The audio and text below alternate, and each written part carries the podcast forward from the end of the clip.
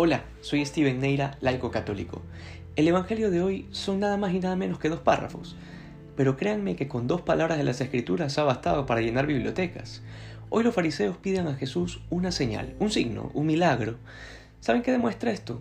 Algo que es bastante obvio, que los fariseos tenían de fe lo que yo tengo de ateo. La fe de los fariseos era tan pero tan pobre que andaban pidiendo signos a Jesús como si la segunda persona de la Trinidad se hubiese encarnado para cumplir las novelerías de los fariseos o de Herodes. Y es que cuando estamos cegados por la superficialidad, por la costumbre de ver la realidad por encimita, se nos vuelve imposible contemplar la verdad que tenemos ante nosotros. Jesús se pregunta a sí mismo, ¿por qué esta gente busca una señal? Y luego dice, les aseguro que esta gente no se le dará ninguna señal. Me recuerda el episodio de Herodes durante la pasión del Señor, que lo llevaban de un lugar a otro porque nadie quería juzgarlo. Herodes, que era otro aficionado a la novelería, le pide que le haga un milagro, como si se tratara de un show, a lo que el Señor respondió con el más duro y frío silencio. Aquí lo interesante es por qué Jesús les niega el signo, el milagro. Es sencillo, todos los milagros de Jesús están subordinados a la fe. Y los fariseos lo han entendido todo al revés. Ellos quieren ver para creer. Mientras que las cosas con Dios no funcionan así.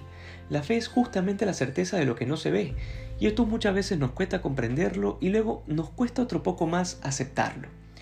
Quisiéramos que Dios nos asegure el final de nuestras decisiones. Más claro, a veces quisiéramos que nos asegure incluso el final de nuestra vida. Y así vamos por la vida condicionando y negociando con Dios, porque tal vez aún no hemos comprendido de qué trata la fe y cómo se la vive. La vida cristiana es un constante salto al vacío, sin seguridades, sin medidas de precaución. Y en la medida en que más nos ponemos exigentes con los signos, con las seguridades que exigimos el Señor, se vuelve más incierto el futuro y más lejana la contemplación de los milagros. No porque Dios no obre, sino porque se hace más grande nuestra incapacidad para poder contemplar lo sobrenatural, en otras palabras, lo que Jesús va obrando en cada uno de nosotros.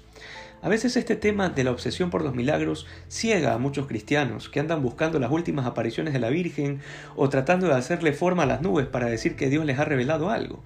Gente así desfigura la fe y la convierte en un circo.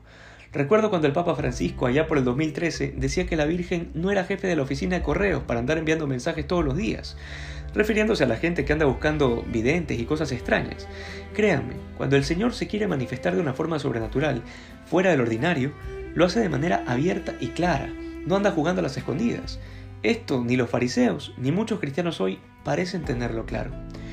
No entendemos a Dios, eh, eh, digamos, como aquella persona que realmente cuida de nosotros, lo que llamamos la providencia divina, eh, sino que andamos buscando signos y señales del cielo.